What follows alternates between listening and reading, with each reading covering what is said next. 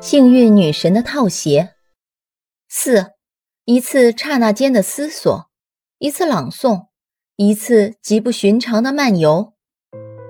我们绝不要以为事情就此结束了，没有，以后的情形更糟。夜晚过去了，第二天也过去了，没有人来找这双套鞋。晚上，康尼克巷里小剧院有演出，剧院满座。节目中有一个是朗诵一首新诗，我们来听一下。题目是《姨妈的眼镜》。我那老祖母的聪明远近闻名，她要生在古时代，早该被人烧死。世上出些什么事，她全知道。更加了不得的是，明年的事情，她竟能了如指掌，一眼看透四十年，可真了不起。可是他从来不把天机向人道，明年会出什么事？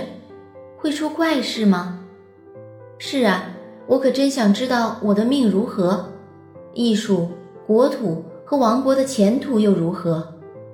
可我的祖母一句话也不愿说，于是我便没完没了地把他缠。这个办法见了效，他先闭口不语，接着他又把我嗔。他说三道四，我全不睬。难道我不是他的小宝贝儿？我让你高兴这一回。他终于让了步，把他的眼镜递给了我。现在你去吧，想去哪里都可以，尽管往上等人多的地方跑，找个最能看清人堆的地方。戴上我的眼镜，把人瞧。我敢说，他们个个都变了样，人人都像摊在桌上的纸牌。拿上这些牌，你便能算出事情的未来。我向他道了谢，跑了出去想看看。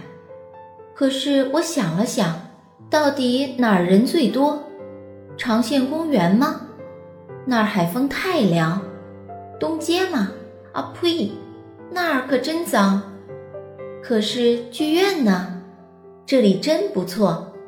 晚场剧这时刚开场，我来了，让我自我介绍一番，请允许我把我姨妈的眼镜戴上，只不过想看一看，请别走开，看看您是不是和纸牌一个样。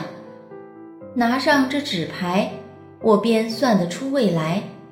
我把您的沉默看成是同意，我这里暗暗的把您来谢。我们大家现在聚到了一起，我为您，为我，为国土，也为王国占一个卦。好了，让我们看看纸牌会告诉我们些什么。